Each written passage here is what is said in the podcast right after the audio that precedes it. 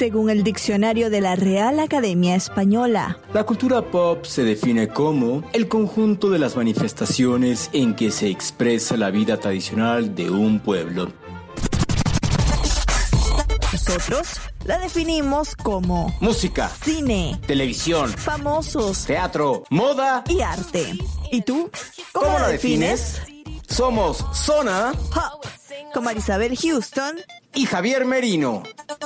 Bueno, Merino comienza el episodio número 8 de Zona Pop comiendo tamarindo, dulce de tamarindo. ¿A qué sabe ese dulce de tamarindo para la gente que nunca haya eh, probado el tamarindo, Merino? Es exquisito, Zona Poperos. De hecho, reservados David Gámez. No sabes lo rico que es el tamarindo, porque además este tamarindo con eh, con, con cosas picantes, porque ustedes los mexicanos. guayaba. Ah, bueno, con guayaba. Tamarindo y guayaba y obvio chilito piquín. No sabes qué cosa tan exquisita para quien nunca ha probado el tamarindo. Es una fruta mexicana, café. Ya va, porque en Venezuela también lo tenemos. No es nada más mexicana. No, bueno, pero pues igual y por ejemplo en Paraguay no hay tamarindo. Pero es exquisito el tamarindo. En México adoramos el tamarindo, lo comemos con todo, con dulce, con sal. Ah, exquisito, exquisito. Si quieres entrar en contacto con nosotros, mi Twitter es arroba Javito Merino. El mío es arroba HoustonCNN, como la ciudad de Texas, pero sin la O, es decir, H-U-S-T-O-N. ¿Y el del programa cuál es? Arroba Zona Pop CNN. ¿Cómo estás, Marisabel Houston, desde Atlanta? Muy bien. ¿Y tú, Merino, Javier Merino, desde México? Muy contento. Es viernes ya. Se nota que es viernes. Sí, el cuerpo lo sabe. El cuerpo lo sabe y pide pues ya no sé si despeinar la cotorra o de plano descansar, oye, ya que llegue el fin de semana, alguna de las dos. Eh, yo creo que ya que llegue el fin de semana, aunque el fin de semana nunca se descansa, siempre sigue, sigue siendo de más y más y más y más pero no de trabajo, sino de diversión, que eso de eso se trata. A ver, Merino, hoy tenemos un podcast muy interesante, ¿no? Buenísimo, pero espérame, antes de que entre ya el podcast, yo estoy de acuerdo con Carlos Slim, uno de los hombres más ricos del mundo, de que la semana laboral debería de ser de cuatro días y tres de descanso. Ya, esa era toda la abreviación y, y quería aportar eso. Y en efecto, el podcast del día de hoy Qué divertido está una entrevista con un cantante, con un intérprete, con un autor español. Tú hablaste con él, de hecho, en idioma vasco, ¿no? Sí, bueno, dos cosas nada más. y me sé una tercera palabra, pero esa, eh, si, si la digo, creo que se ofende y tendríamos que poner el Se trata nada más y nada menos que de Alex Ubago, de quien teníamos tiempo que no escuchábamos nada. La disquera Warner Music España nos mandó un correo, lanzó un nuevo disco y nosotros, ¡ah! Tenemos que entrevistar. Y literal, desde las oficinas de Warner se unió desde Madrid, se unió Alex Ubago. Muy temprano para nosotros estábamos con la lagaña todavía en el ojo. Alex estaba fresco como una lechuga. Después de esa, nosotros lo grabamos el miércoles para las fanáticas que seguro estuvieron atentos a nuestro Twitter, lo, lo pudieron ver. Luego de esta grabación se fue a los estudios de Spotify en Madrid para hacer una presentación exclusiva de su disco canciones impuntuales que para eso es que lo invitamos a Zona Pop. Conocimos su lado pop, nos dijo de dos géneros de música que escucha que son que yo no me imaginaba. Los extremos. No, sí, o sea, es, es impresionante porque nunca te imaginas que Alex Ubago, el romántico, eh, de la canción popera española iba a salirnos con esos dos géneros de música, pero si ustedes quieren saber cuáles son, pues se tienen que quedar pegados acá en el podcast, en, en el episodio, mejor dicho, 8 del día de hoy, viernes 12 de mayo. ¿Y qué te parece, Merino, si comenzamos ya con las noticias poperas patrocinadas por Guillermo Arduino. Las noticias de Zona Pop son patrocinadas por mí, Guillermo Arduino, y los programas Encuentro y Clicks de CNN. Buenas noticias para aquellos que aman Snapchat y se frustraban porque un snap duraba muy poco.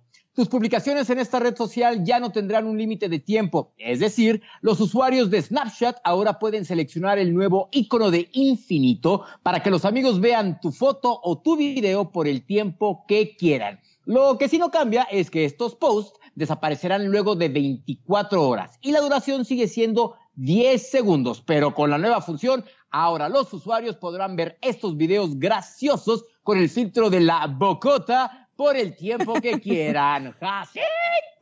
Exacto, eso se escucharía así.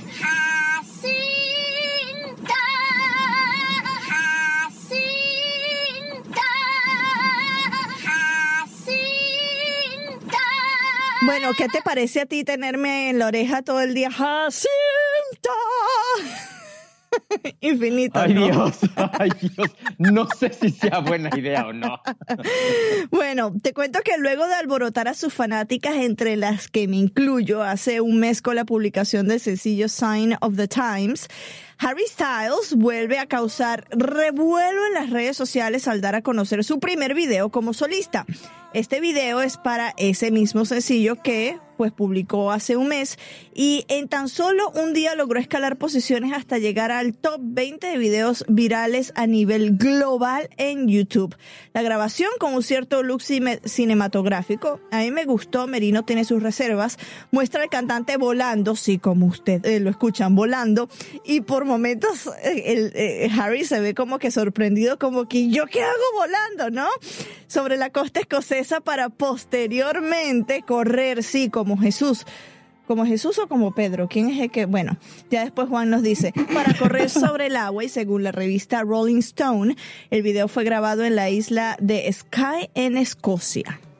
Esa más bien parece como algún capítulo o alguna escena de Harry Potter y los dementores. O sea, no hay de otra. Entre los dementores voladores o Mary Poppins de los pobres de tercera región. O sea, no, no, no, no, no, no. Y de hecho, si te acuerdas, ya habíamos hablado de esta canción en algún momento, diciendo que cómo nos imaginábamos el video. Y mira, sí, dicho y hecho, le atinamos. Sí. A ver, la próxima noticia, yo sé que tienes, que va precedida por el hashtag que ya hemos hecho famoso en otros dos episodios. ¿ah? En efecto, esta noticia es de hashtag no tengo ni 300 dólares para ir a Las Vegas. Hay gente que tiene tanta, pero tanta lana que vive en el mundo en un barco gigante como si fuese el Titanic del siglo XXI. La diferencia es que en este barco no hay camarotes para clases inferiores. Para poder pisar el mundo debes tener mucho, pero mucho, mucho dinero. Es el yate residencial más exclusivo del planeta. Está anclado en Puerto Victoria, Hong Kong. Y si quieres ser parte del selecto grupo de inquilinos, debes, pon atención, uno, ser invitado. Dos, estar dispuesto a pagar desde 3 millones de dólares por un apartamento estudio y llegar hasta 15 millones de dólares por uno de tres departamentos. ¡Ay Dios! Se me fue el aire. Y por si fuera poco, debes tener un patrimonio neto comprobable de 10 millones de dólares. Y uno que, hashtag, no tengo ni 300 dólares para ir a Las Vegas. La nota completa la puede leer en cnenespañol.com. Para final, este, para final. Ay, Dios mío, ya comenzamos. ¿Por qué tengo la lengua tan trabada? Hay que ejercitarla más seguido, ¿eh? Hay que ejercitarla más seguido. Yo nada más te digo eso. A ver, entonces, para finalizar este segmento de tendencias, o de noticias, mejor dicho, de noticias poperas, ¿qué pasó con Alejandro Fernández? En, un concierto. O sea, en un palenque. Sí, a ver. En un palenque en Puebla, resulta ser la versión que él dice que estaba cantando y es, es una costumbre que los cantantes que estén en el palenque, que es un palenque? Es una feria, es un evento que eh, siempre se hace en, en, las ciudades fuera del, Distrito Federal. En el, fíjate que es chistoso, en el Distrito Federal no hay palenques. ¿En no existen los palenques, no. Son todas las ciudades que están afuera del Distrito Federal. Mm. Y es una arena redonda pequeña en donde hay peleas de gallos, hay lotería, hay bingo y la atracción principal es que una, cada noche diferente sale un artista muy importante a dar un concierto. Y entonces, entre las tradiciones que hay de los artistas es acercarse al público y si el público les ofrece un caballito de tequila, una copa de vino, pues se la toman, porque es, es, es un momento muy íntimo y es una tradición que lleva mucho tiempo.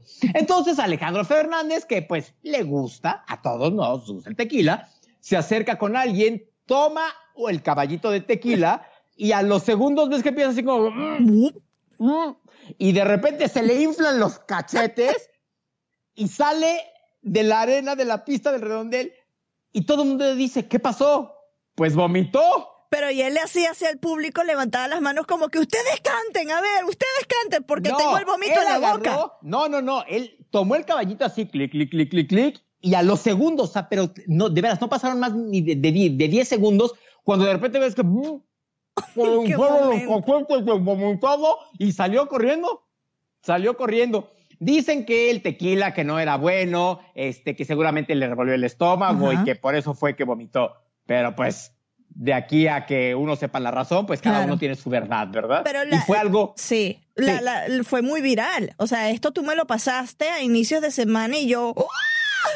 ¿Qué le pasó a Alejandro Fernández? Y cuando vi el video yo decía, no, no, no, no, no, no, pobre. O sea, a mí me da eso y, soy Linda Blair como el exorcista, oye. Digo, creo que a todos nos ha pasado alguna vez que te pasas de copas pero, te vas mareado en el coche porque te da el aire y te sientes mal, seguramente. Pero no porque te pasado de gente, oye, o sea, y estás en un concierto, imagínate nosotros grabando un episodio de Zona Pop y que a mí me dé por vomitar encima. Pero bueno, imagínate, o sea, ¿qué hubieras preferido? Que vomitar así, así como el exorcista. O tragarte el vómito. Tragarte el vómito como quiera que sea, fue algo muy chistoso y muy divertido en redes sociales. A ver, de las tendencias de zona pop que tenemos esta semana, hubo un festival, pero que es súper, súper, súper, súper seguido en México. Es como el Comic Con mexicano, ¿no? Y estuviste hablando con uno de los asistentes que además nos hizo una caricatura muy especial a nosotros acá en Zona Pop. Cuéntame un, un poco y le das paso a la entrevista, ¿no? Sí, eh, el evento se llama Conque 2017, que lo que hizo esta, en esta ocasión se salieron de la Ciudad de México debido a lo grande que era el evento. Nos comentaba José Luis Mansur, conocido en el mundo comiquero como Man, que llegó un Optimus Prime de tamaño real, que llegó un Rayo McQueen de tamaño real y que la atracción central fue que llegó Stan Lee, el único e inigualable Stan Lee. Ya van a escuchar la entrevista que tuvimos con Mansur. Es más, ¿por qué no la ponemos de una vez? ¿Te late? Pues el pasado fin de semana en la ciudad de Querétaro, en México, se llevó a cabo el famoso evento Conque 2007, que para muchos sería la versión mexicana del famoso Comic Con de San Diego. Y para eso estamos en la línea telefónica con José Luis Mansur, mejor conocido como el Man en el mundo comiquero en México. Man, ¿cómo estás? ¿Qué onda? Muy bien, ¿y tú? Bien, también. Oye, a ver, platícanos. Queremos saber qué es con qué 2017. Tú estuviste ahí, así que a ver, platícanos qué hubo y qué fue lo que se presentó este año. Pues mira, este año de entrada pues fue el regreso de, de la Conque, ¿no? O sea, este marcó, marcó el regreso después de una ausencia de, pues de, más de 14 años. Y pues, la neta, pues sí, sí fue muy esperado. Creo que la reacción del público superó incluso las expectativas de los organizadores, ¿no? La, la neta fue muchísima gente, estuvo súper chido. Se presentaron muchas cosas. Obvio, el, plato fuerte, lo, lo, lo principal, pues es que venía Stan Lee, ¿no? Stan Lee que pues la, la otra ocasión que había venido a México fue en la Conque del 96, hace 21 años. Ok. Entonces, este, pues bueno, era, era un evento sin igual porque pues al final Stan Lee es el, el padre del universo Marvel, ¿no? Digo, es Stan Lee, sale todas las películas de Marvel. Exacto, ¿no? O sea, ahorita ya lo conoce todo el mundo porque salen las películas, ¿no? Pero pues al final él creó todo el, el universo Marvel, ¿no? Junto con, con, un par de dibujantes en, en, los 60, ¿no? Entonces, pues ese era el plato, el plato fuerte, todo el mundo quería ver a Stan Lee, pero también este, hubo muchas más cosas, ¿no? Vino Tom Holland, eh, del el nuevo Spider-Man en Spider-Man Homecoming.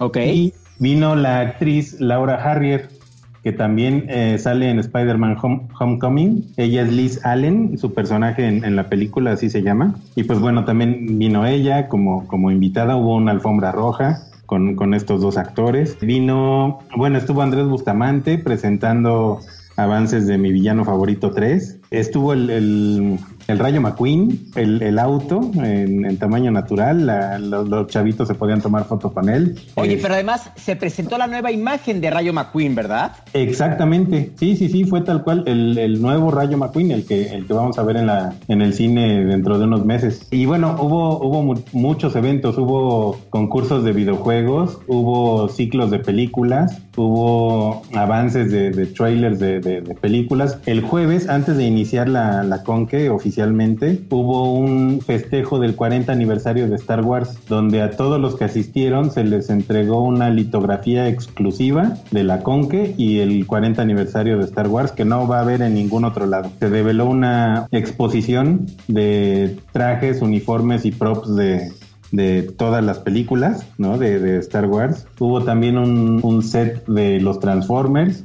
Hubo un Optimus Prime gigante en el lobby del, centro de congresos. Pues bueno, hubo cosas ahí para todos, ¿no? Este, venta de coleccionables y el área donde estuve yo que, que, que se llamó Sangarabato, que es un área donde estuvieron bueno, donde estuvimos los artistas que hacemos cómic nacional y también los artistas de cómic internacional, ¿no? Como Arthur Adams, Agnes Garbowska, que es este la, chava que dibuja mi pequeño pony, y este, y pues varios invitados más, ¿no? Varios mexicanos que trabajan en Marvel y, publican este allá, ¿no? Oye, y platícanos exactamente tú qué es lo que estuviste haciendo, porque también nuestros radio escuchas, nuestros podcast escuchas, que no te conocen, platícanos quién eres, qué haces y por qué estuviste tú en este evento tan importante.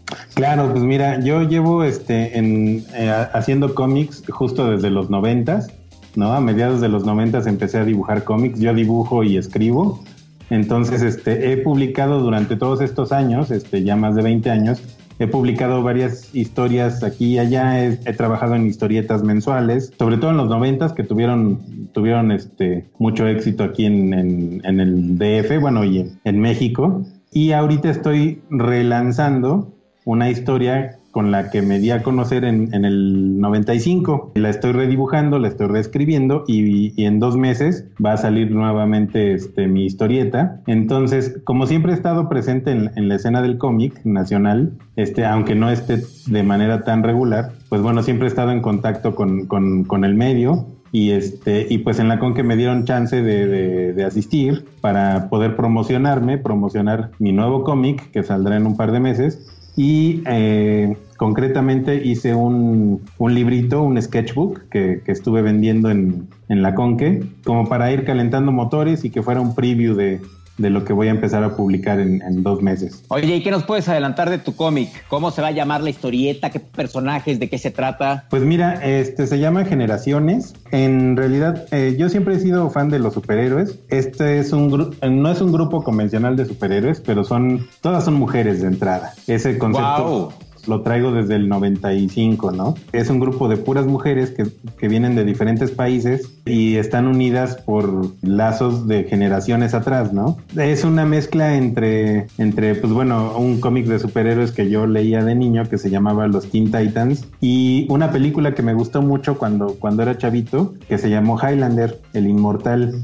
Entonces es, una mezcla ahí de, historias en donde todo empieza en una época antigua, ¿no? Previo a lo medieval y demás. Y durante generaciones vamos viendo qué pasa hasta llegar a la era moderna y con estas chicas que se unen y forman un, equipo de superheroínas para, pues para salvar al mundo, ¿no? Como, como es clásico en los superhéroes. Oye, pues cuando lo tengas ya eh, lanzado, que lo vayas a lanzar, por favor avísanos para que estemos platicando y nos platiques un poco más de los personajes que hay en esta historieta. Y además, tenemos que decirle a todos los podcast escuchas que Man nos hizo unas caricaturas a Marisabel y a mí de superhéroes que en estos momentos los estamos subiendo a nuestro Twitter y por supuesto que también lo vas a poder ver en el reportaje que hay en serenespañol.com de esta entrevista con Mansur. Gracias Mansur por esta diario cultural que nos hiciste de la Conque 2017 y sabemos qué se espera para el próximo año. Pues todavía no, no hay nada concreto porque bueno, pues estas negociaciones llevan meses, la verdad. Este, pero eh, honestamente creo que, va a ser algo muy bueno. O sea, no hay nada más grande que Stan Lee, pero los, este, los asistentes al próximo año van a estar sumamente contentos como estuvieron este año. Este año eh, te, voy a dar el, número porque justo anoche me lo dieron. Fueron más de más de 57.600 personas wow. en, los tres días de, de, convención, ¿no? Y de hecho sábado y domingo fueron llenos absolutos. De hecho se, se agotaron los boletos el día anterior, ¿no? El viernes ya estaba vendido todo el sábado y el sábado en la tarde ya estaba vendido todo el domingo, ¿no? Yo he de confesar que fui a Querétaro con la ilusión y la esperanza de poder adquirir, aunque fuera un solo boleto, y no tuve éxito. Así que, Mansur, qué bueno que estuviste ahí. Muchísimas gracias por este resumen, esta recapitulación que nos haces de, la Conque. Y mucho éxito y estaremos platicando contigo en algunos meses, ¿te parece? Claro que sí, súper bien. El próximo año ya hicimos la promesa que vamos a estar en Conque 10 2018 para ver la magnitud de este evento y por supuesto queremos ir a Comic Con en San Diego. ¿Qué te parece si, si pasamos a la entrevista del día, a nuestro protagonista de la semana de Zona Pop? Un episodio que se lo dedicamos exclusivamente a él. No tenemos otro invitado más que a Masur, pero Masur nos vino a hablar de, de las tendencias pop. Pero el invitado es nada más y nada menos que Alex Ubago. ¿Qué te pareció la entrevista con Alex?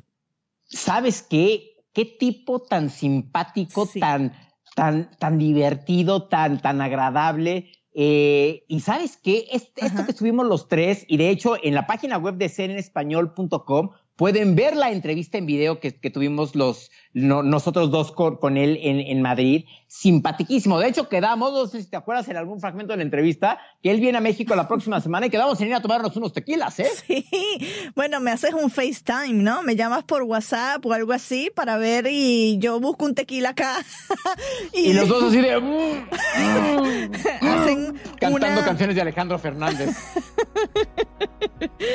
bueno, yo cantaré una de Camila, entonces, de Camila Fernández y ahí estamos como en familia.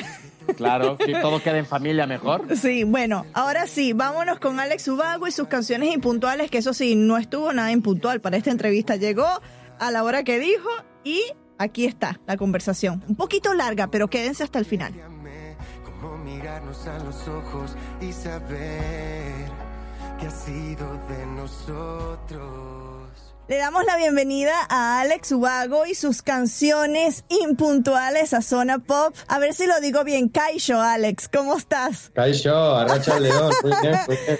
Practique un poquito mi, mi, euskera para ver si podía decir eso y saludarte y que te sientas como en casa. Muy bien. Gracias por unirte a nosotros desde Madrid. Tenías ya casi cinco años eh, sin una de tus producciones discográficas y llegas eh, de nuevo aquí, 2017, con Canciones Impuntuales, que es una recopilación de todas aquellas canciones que escribiste durante los últimos dos o tres años, que fueron como 50. Cuéntanos un poco de Canciones Impuntuales. Pues así es. Eh bueno, pues sí, este es el nuevo disco, Canciones Impuntuales. Efectivamente, eh, bueno, pues son 11 canciones eh, seleccionadas de entre todo lo que he estado escribiendo en los últimos dos, tres años más o menos. Y pues es un disco muy bonito, ¿qué voy a decir yo, no? este es tuyo. claro, ¿qué voy a decir yo, no? Pero, pero sí, nada, estoy muy contento. Nada, apenas hace unos poquitos días que salió el disco, está la gente empezando a descubrirlo y muy contento. La verdad que con muchas ganas de volver. Es verdad que ha sido la espera más larga entre disco y disco que he tenido nunca y ya pues la verdad que estaba deseando ya compartir estas canciones impuntuales con, con mis seguidores. Oye Alex, y estas 39 canciones que no se grabaron, ¿podremos escucharlas en algún momento como el lado oscuro de canciones impuntuales? Las puntuales, ¿no? Exacto. Sí, eh, pues no lo sé. Efectivamente, maqueté muchas canciones para este disco. Maqueté casi 50 canciones de casi 100 que, salieron en los últimos dos, tres años. O sea que, había mucho material donde elegir. Eh, quedaron buenas canciones fuera, la verdad que, bueno, pues ahí están, ¿no? No sé si si algún día las, las, escucharéis en otro disco o quizá cantadas por otros artistas, no lo sé, ¿no? Pero, pero en cualquier caso ha sido desde luego el disco para el que más he trabajado, ¿no? Para el que más he trabajado hasta estar totalmente convencido de, que tenía un disco redondo y de que no faltaba ni sobraba nada, ¿no? Oye, esta pregunta siempre te la hacen de que, ay, es mejor escribir cuando estás triste. O sea, eso todos lo sabemos, muchos artistas lo han dicho. Y escribes de desamor, estás casado, felizmente casado. ¿Qué haces tú para escribir de desamor? ¿Pones una película de Bridget Jones, agarras un pote de helado y te pones a llorar o qué? Buenísimo. Sí, total, total. Bridget ha inspirado muchas de mis canciones. No, no, no. ¿Qué, es lo que, haces para, para este tipo, o sea, cuando escribes canciones tristes, ¿qué, ¿qué te pone en ese mood a ti? Pues mira, la verdad que mm, eh, en este momento en que efectivamente no estoy, por suerte, viviendo yo el, desamor en mi, en mi, vida personal, aunque, aunque en el disco hay varias canciones de desamor, pues efectivamente a veces me inspiro en, mira, a veces me inspiro en historias eh, que igual viví algún día, ¿no? En, sentimientos que quedan ahí guardados, en cosas que igual tenías ganas de expresar en una canción alguna vez. Y otras muchas veces, como es el caso de, de varias de las canciones de este disco, eh, inspiradas en terceras personas, ¿no? En, en, historias que veo a mi alrededor, en historias de amigos, o incluso puede ser eh, historias que uno se inventa también, ¿no? También vale, ¿no? ¿Qué es más fácil, cantar del amor o del desamor? A ver, yo no sé, yo creo que eh, no diría que es más fácil una u otra, ¿no? Yo siempre digo que las canciones eh, suelen ir eh, bastante unidas a estados de ánimo, ¿no? A veces ese estado de ánimo es que uno está pues muy, muy feliz, muy enamorado, muy de subidón, otras veces está muy triste o muy de bajón, ¿no? Estás viviendo el desamor, en otras ocasiones puedes estar muy enfadado, muy decepcionado con algo, muy, muy contento también, no sé. Eh, digamos que estos estados de ánimo eh, suelen, suelen traer detrás buenas canciones, ¿no? Eh, pero por lo general es verdad que el, por alguna razón el desamor me parece que es un poco más recurrente, ¿no? se me ocurren más maneras probablemente de, de hablar de desamor en mis canciones que de contarle a la gente lo, feliz que estoy, ¿no? Oye, Alex, ahorita decías, bueno, me baso también muchas veces en historias de amigos, de primos. ¿Es cierto eso de que, bueno, tengo un vecino que es primo de la hija, entonces platico su historia y entre comillas, en realidad es la mía, pero pongo el pretexto de que es un vecino? Exactamente. Javier, eso nunca te lo voy a confesar. es aquello de, claro, es como el que va ahí a. Em, eh, el, que dice, no, es que un amigo está viviendo esta situación, ¿no? Eh, sí, sí, efectivamente. Pues sí, lo que pasa que, bueno, em, en mi caso sí es cierto, ¿no? Que, que, o sea, es verdad que estoy viviendo un momento muy feliz en mi vida personal, ¿no? Eh, lo que pasa que, a pesar de de que hay muchas canciones que he escrito que pueden hablar o estar, eh, eh, describir un poco más ese, ese, momento personal más pleno y más feliz. En algunas de las canciones lo, lo, lo, describo o, o hablo sobre ello, pero me parece que sería igual un poco aburrido que un disco completo hablara de, esa felicidad y de qué bonito es todo, ¿no? Yo creo que es mucho más interesante que haya un poco de todo en el disco, que haya también historias de desamor, aunque no las esté viviendo eh, en este momento, ¿no? Pero creo que son historias con, con las que mucha gente se siente muy identificada, ¿no? Cuando pienso en mis fans, creo que también eh, es importante, ¿no? Eh, que,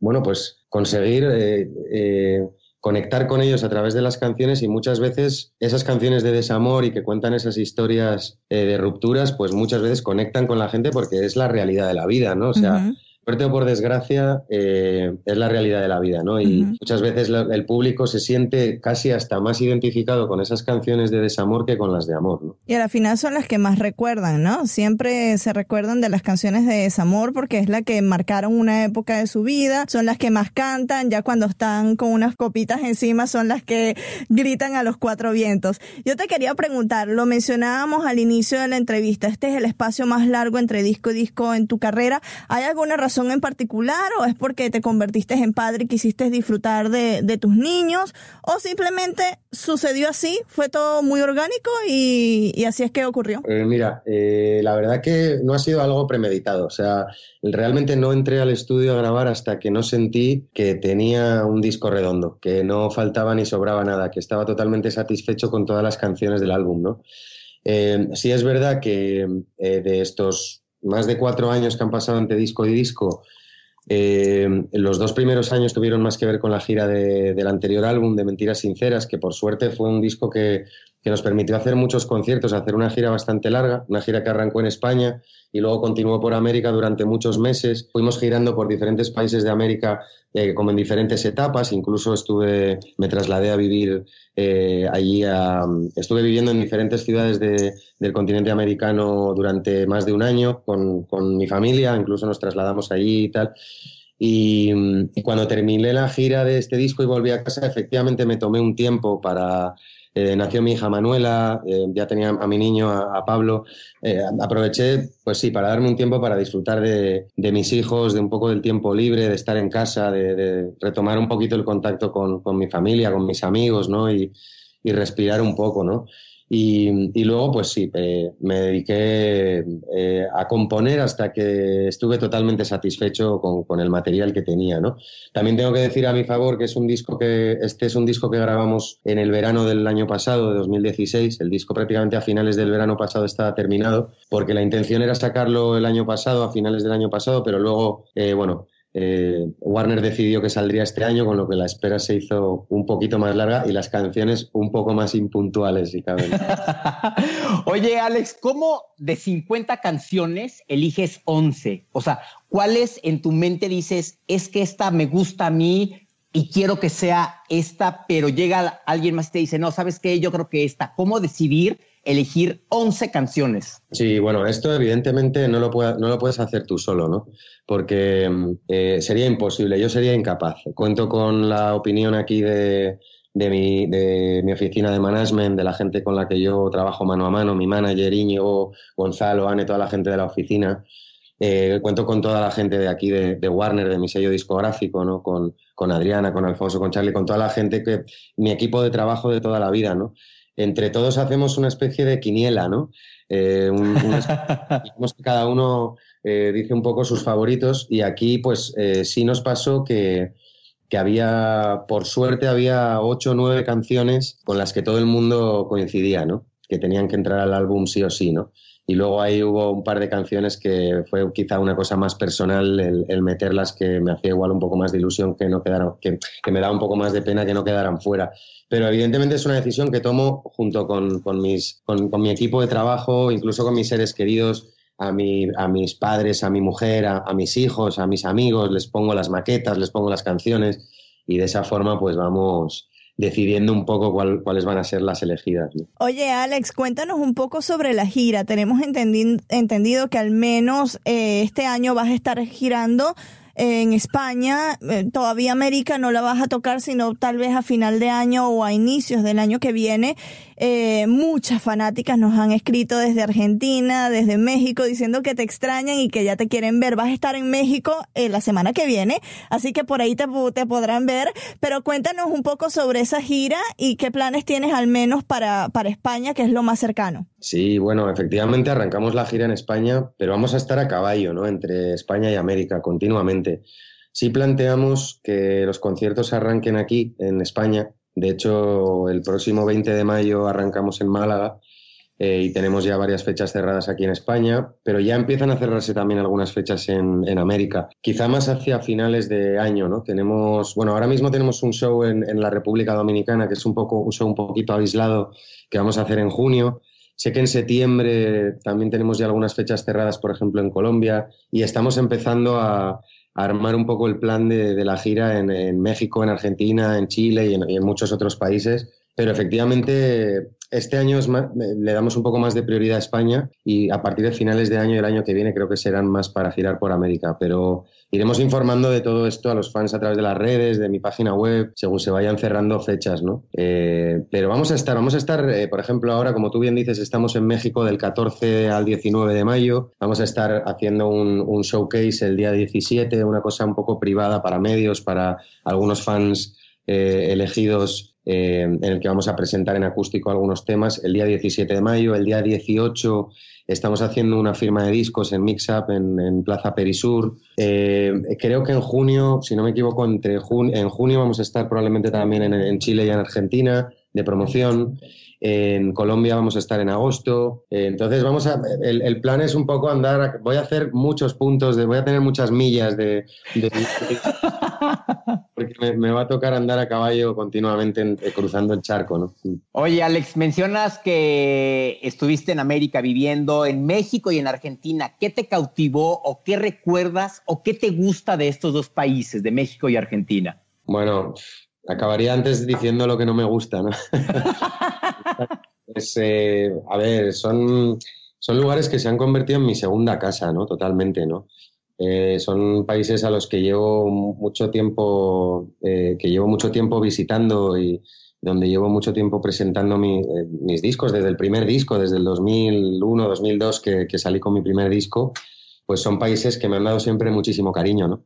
Y entonces, pues, eh, pues bueno, ya, ya, lo siento como mi casa, ¿no? Eh, disfruto de, sobre todo de la gente, ¿no? Del cariño de la gente. O sea, es difícil generalizar. En cada país la gente tiene sus particularidades en su forma de ser. Incluso dentro de un país, dependiendo de la ciudad donde te muevas, la gente cambia un poquito a veces las formas de ser. Hay donde son un poco más tímidos, en otros lugares son más abiertos, son más pero por lo general, de una manera general, es un público muy, muy cariñoso, ¿no? Muy entregado, gente que me da mucho cariño en los conciertos por la calle, ¿no? Gente que me para por la calle y me, y me, y me da mucho cariño, me, hace sentir muy como en mi casa, ¿no?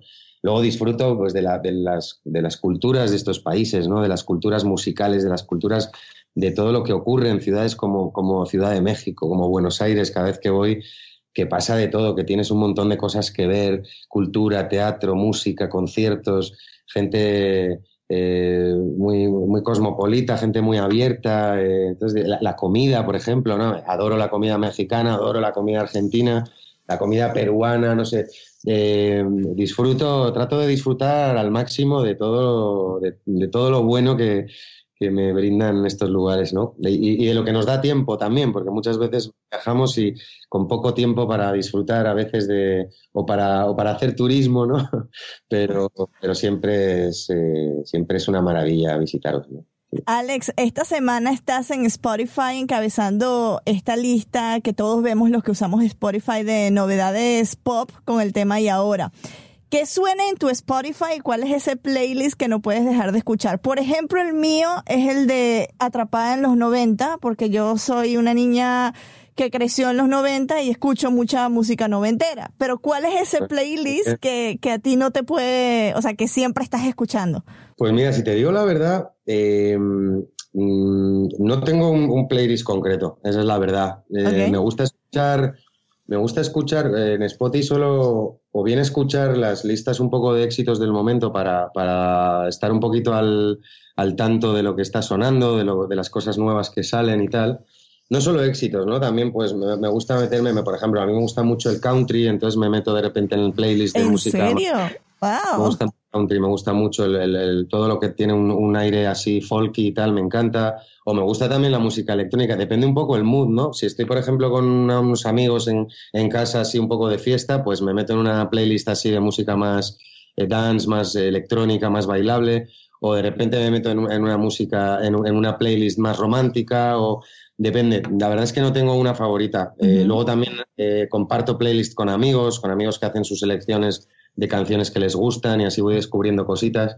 Y luego también me gusta mucho eh, ir, ir, conectando eh, esto que tiene Spotify, ¿no? De que igual descubres un artista, eh, escuchas su música y el, Spotify te recomienda artistas que te tienen un poco que ver con ese, con ese artista, con ese grupo, y de esta manera como vas encadenando y muchas veces descubriendo artistas que no conocías, ¿no? Así que bueno, de, todas esas maneras, yo también la verdad es que tengo que confesar que, que es lo que como, más consumo música últimamente también con, con estas plataformas digitales, ¿no? Sí. De no haber sido cantante, ¿qué hubiera sido Alex Ubago? Pues no lo sé, la verdad es que no lo sé. Eh, no me habría importado ser jugador profesional de billar.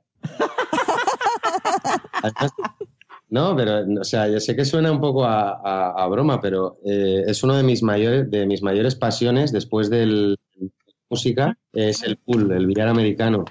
Además, en México a los que jugamos al billar nos llamáis vagos, con lo cual eh, hago honor a mi nombre, a mi apellido, Ubago, eh, pero eh, de verdad que me encanta. Lo que pasa es que es, como, ¿no? muy, poca gente vive profesionalmente del, billar, ¿no? yo sería feliz viviendo del billar y, viajando y jugando con campeonatos y, sería como... Pero vamos, también me, me encantaría poder...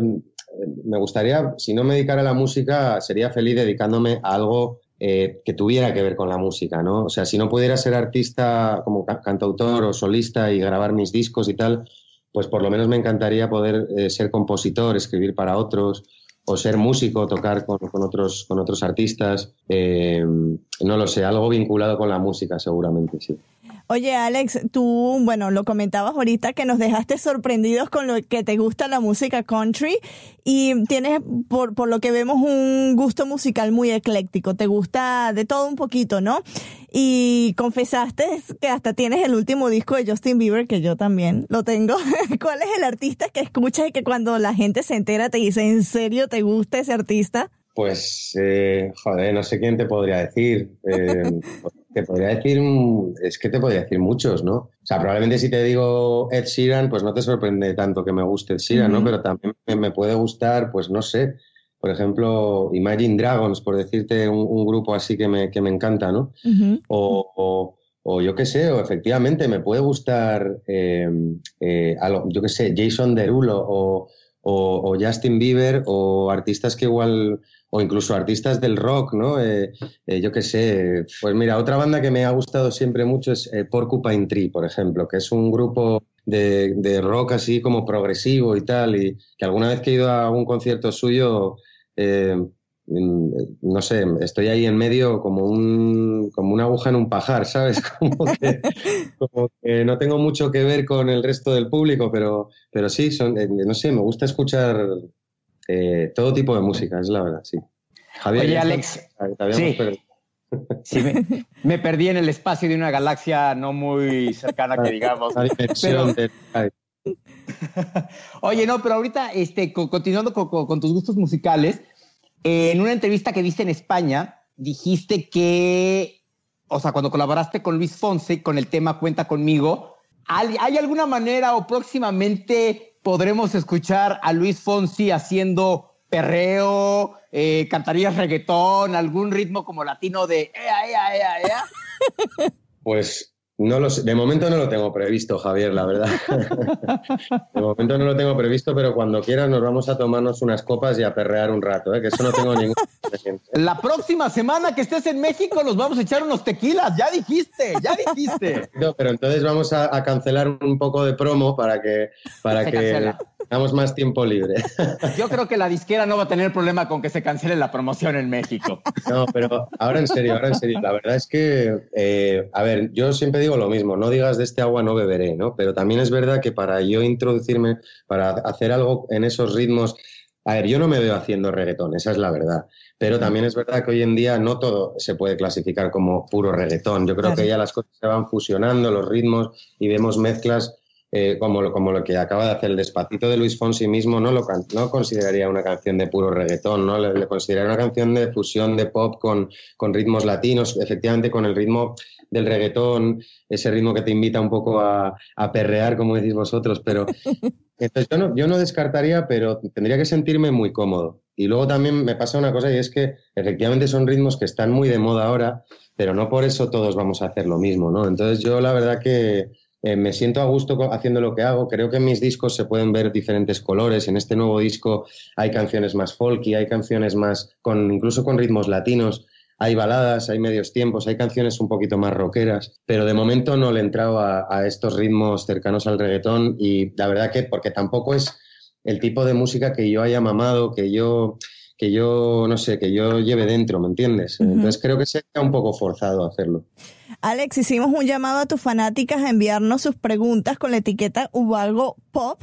Y estas son algunas de las que nos llegaron, nos inundaron, de verdad, nos inundaron. El teléfono estaba tic, tic, tic, tic, te quieren mucho. Magdalena desde Argentina pregunta, ¿con qué canción del nuevo disco te sientes más identificado?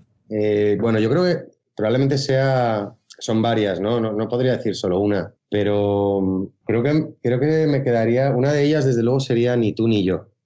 Ni tú ni yo es un tema que, le escribí a mi mujer, eh, a, María, mi mujer, que, que, habla de, del amor real, ¿no? Habla de alguna forma de... Es como una reflexión de, de que para que, que, creo que para que el amor dure en el tiempo, pues no queda, no queda otra que aceptarnos como somos, ¿no? Y, y querernos como somos, no tratar de cambiar a la otra persona a nuestro antojo, no, eh, querer a la otra persona con sus defectos y con sus virtudes, porque claro, porque todos las tenemos, o sea, porque realmente ninguno vamos a ser nunca perfectos, ¿no? Que es lo que, lo que dice un poco la letra del estribillo de esta canción, ¿no? Y es, es una canción, es un, es un, tema que habla de, de, un, del amor real, ¿no? Es un, tema con mucha realidad y, y, con el que me siento especialmente identificado, sí, sí. Además de, de con muchos otros. Eh, hay otras canciones, eh, eh, por ponerte otro ejemplo, pues Bailar en el Alambre, por ejemplo, ¿no? Bailar en el Alambre, que es otra de las canciones con más ritmo de este disco y que cuenta una historia muy bonita de, un tipo que estaba un poco perdido en la vida hasta que llega esta chica que como que le salva de esta situación y juntos aprenden a bailar en el alambre, que es una manera de decir, pues a capear la vida, a superar las dificultades, ¿no? Y me siento identificado porque creo que en la vida los momentos difíciles se superan mucho más fácil cuando estamos unidos, ¿no? Cuando tienes ayuda de, cuando tienes a alguien al lado, ¿no? Una, una pareja, lo que sea. de hecho, las dos esa es la canción que más me gustó. Sí, sí, exacto. Y la mía, y la mía la, la que tú le escribiste a tu mujer. Sí. Sí, justo le venía yo diciendo esta mañana a Javier por WhatsApp, estas son mis canciones favoritas y ahí estaba una de esas. Javier, tienes una pregunta desde Ciudad de México, ¿no? Sí, ya aquí en la Ciudad de México te pregunta, ¿en qué crees que ha cambiado el Alex Ubago del primer disco al de canciones impuntuales en su manera de ver la música? Wow, pues, em, hombre, yo creo que, eh, mira, yo creo que en parte... Eh, he, cambiado, he evolucionado, he aprendido muchas cosas y a la vez eh, tengo, o sea, y a la vez me, parece que fue ayer, ¿no? Que empezaba, aunque es verdad que han pasado ya 16 años, ¿no? Desde que saqué mi primer disco, madre mía.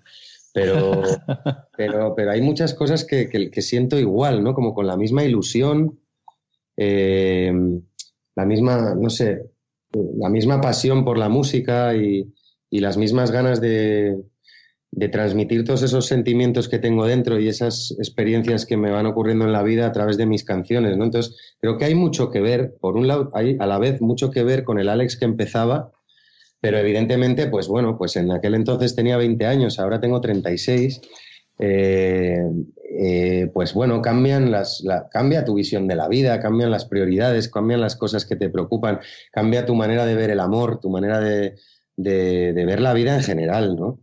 Entonces, bueno, pues enfocas muchas veces las canciones de otra manera. En, la parte de las letras, bueno, pues eh, en, este, en estos últimos discos, en este último disco mío, pues hay canciones que hablan de, del amor de, una manera más comprometida, creo yo, ¿no? De repente hay canciones que hablan del amor para siempre, que, son cosas que, que, cuando tienes 20 años probablemente no te planteas, ¿no? Eh, o El amor a los hijos, por ejemplo. En este disco no hay ninguna canción, aunque escribí varias a mis hijos, en mi anterior disco había una canción para aprenderte escrita para mi hijo. Pues con 20 años te puedes imaginar que ni, por asomo se me habría ocurrido escribir sobre este tipo de temáticas, ¿no?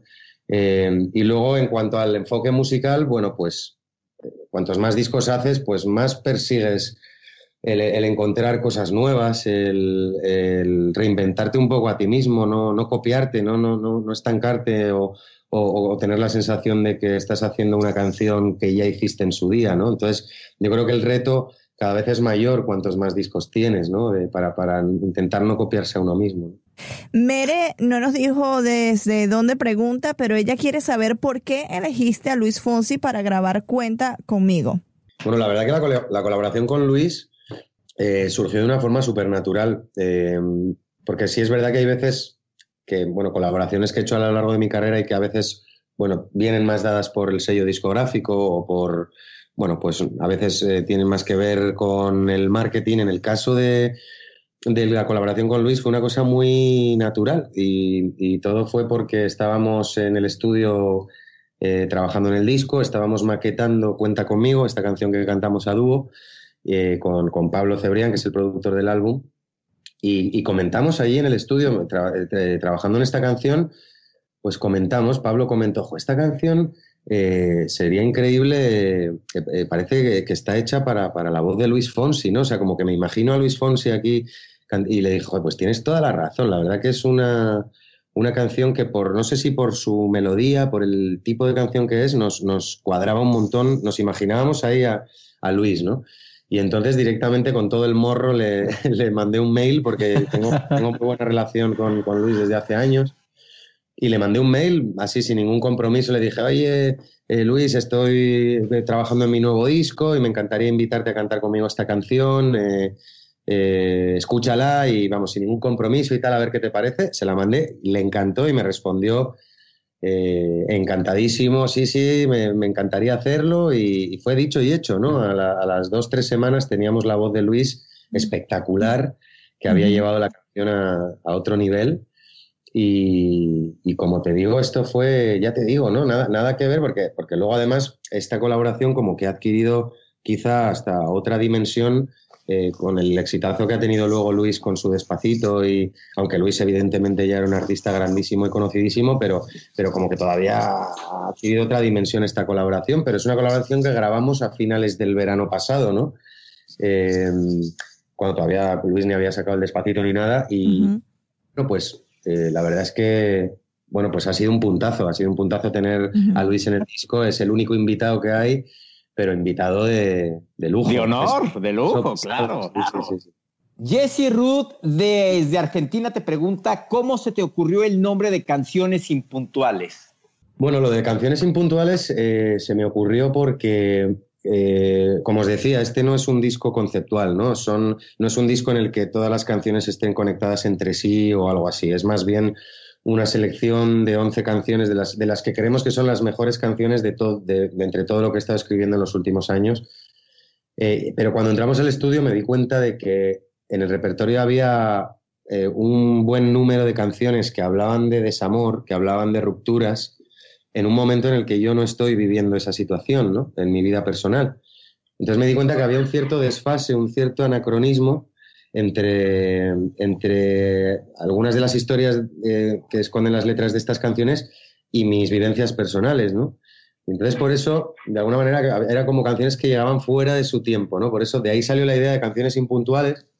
Y luego, además, cuando se decidió que el disco saliera, se atrasó un poco el lanzamiento y, se hacía un poco más larga esta espera, pues todavía como que adquirió más sentido todavía este título. Así que así, así lo dejamos. Aquí tenemos, es pregunta y no, porque Liz Moyano desde Argentina dice, hola, una simple pregunta. Alex, ¿me podés mandar un saludo? Soy de Buenos Aires, te extraño un montón. Liz, ahí va tu saludo. Bueno, Liz, pues un besito, un beso enorme, hasta Buenos Aires, para Liz y para todos los seguidores de, de Buenos Aires y de Argentina, que me dan tanto cariño y esperamos estar muy prontito por ahí. Casi seguro que en junio vamos a estar haciendo ahí la primera visita de promoción. Película favorita. Color favorito. Pintor favorito. Tu frase favorita. Cuadro favorito. Mm, tu postre favorito. Animal favorito. Y la red social imprescindible. Estos son los intereses de Zona Pop. Alex, para terminar, tenemos una sección que se llama Los Pintereses, que literal te vamos a soltar preguntas como, ya las verás, son cosas muy fáciles de responder, no te vamos a preguntar la raíz cúbica de 32.225.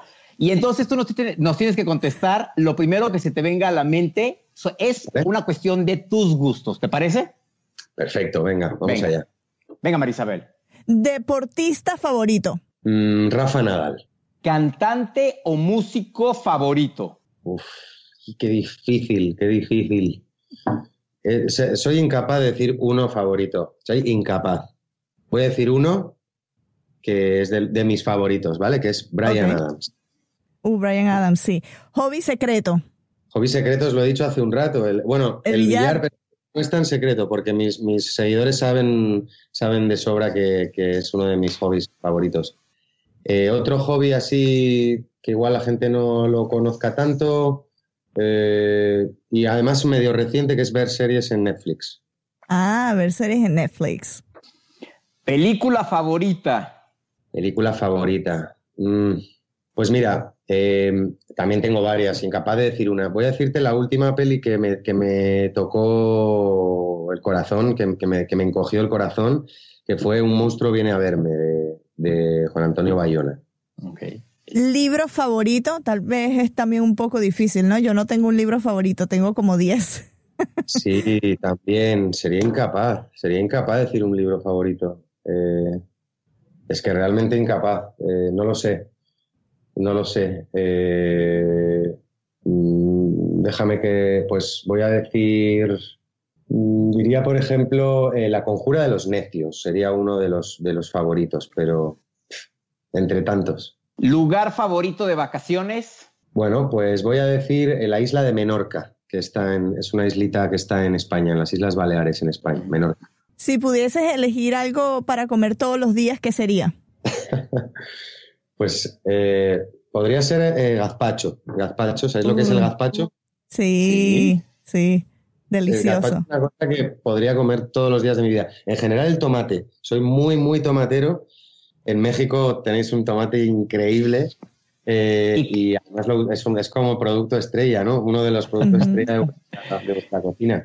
Y yo soy una persona que puedo comer tomate todos los días de mi vida. Sí, sí, totalmente. Y el último pinterés que te haremos, frase favorita o con la que más te identificas. Em, bueno, hay una frase que me gusta mucho, que no sé quién la dijo, la verdad. Em, y que yo la, yo, yo la medio robé para la letra de una de mis canciones, que dice, solo es capaz de realizar sus sueños el que a la hora de la verdad sabe estar despierto. ¡Oh! ¡Wow! ¡Qué bonito! ¡Qué bonito!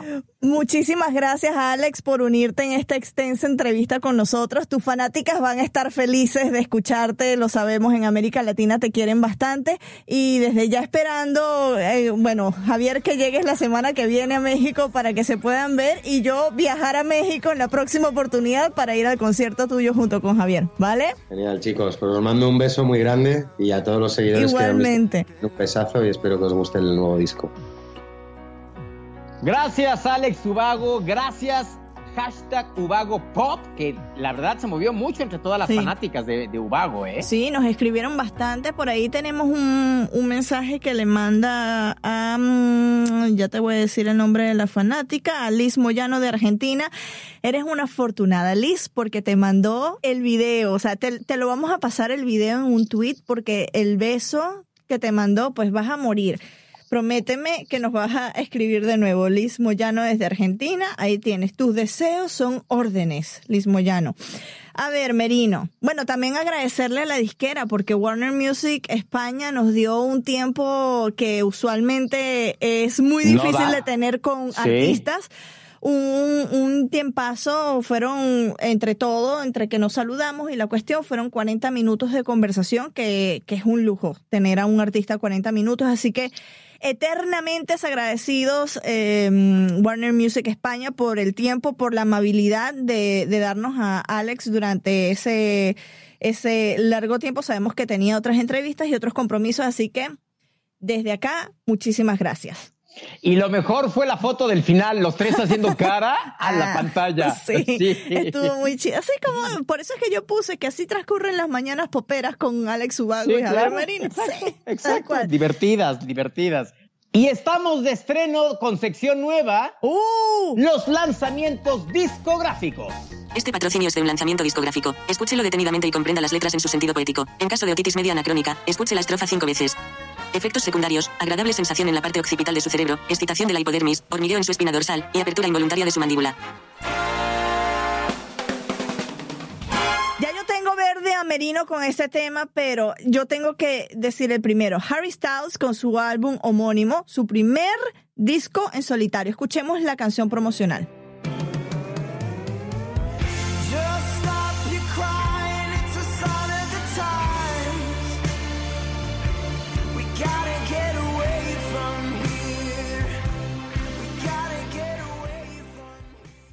Nuestra madrina Olga Tañón por fin presenta Olga Tañón y punto.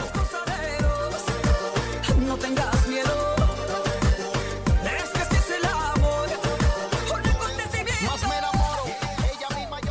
Y gracias por dejarme este a mí también, porque yo soy hashtag boybander forever. New Kids on the Block presentan su nuevo álbum que se llama Thankful. Y para los que no, no pensaban que todavía estaban haciendo álbum, vamos a escuchar la canción promocional.